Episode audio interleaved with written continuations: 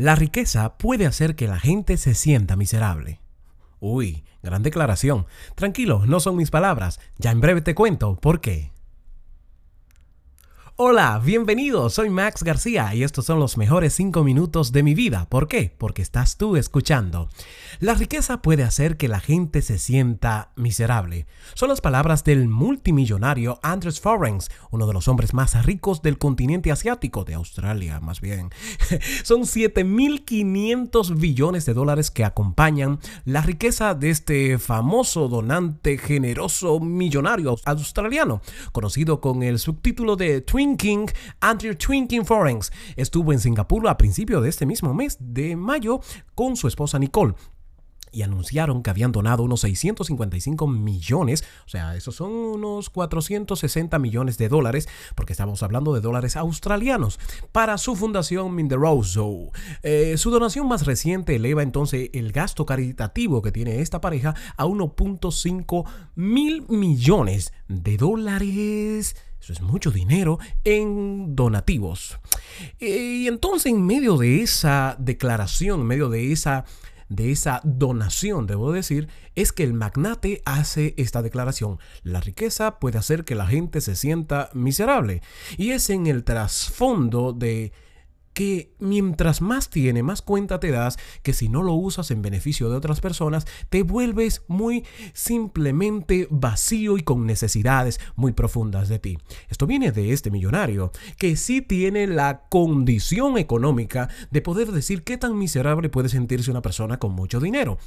Pero esto no solamente se reserva a las personas que han llegado a una cantidad de dinero exorbitante, como hablar de billones en ganancias, sino se reserva a aquellas personas que teniendo algo que dar, se olvidan de ellos y siempre buscan tener para dar. Y la famosa expresión, si yo fuera millonario, hiciera muchas cosas, pero ¿cuánto puedes hacer con lo que ya tienes y ser verdaderamente próspero, porque la prosperidad no solo se divide con el dinero, también está en la salud que tienes y en los amigos que tienes, porque si tienes dinero y no tienes salud ni amigo con qué disfrutarlo, como que esa riqueza no es una auténtica riqueza, no es una abundancia, porque no se tiene los amigos ni se tiene la salud.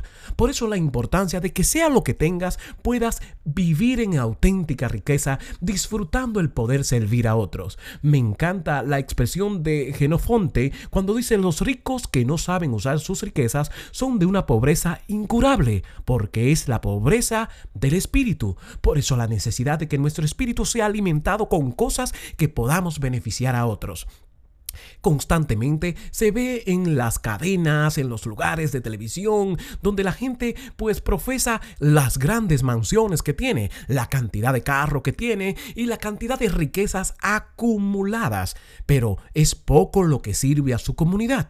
Por eso los grandes personas de la historia que han descubierto la riqueza de tener es por el poder dar. Bien decía eh, Jesús cuando decía que el beneficio de recibir es más beneficioso el que da que el que recibe, porque recibe la oportunidad de dar. Vamos, que parece una expresión que nos haría risa, pero cuando se ejercita la piedad, descubres maravillas en ella.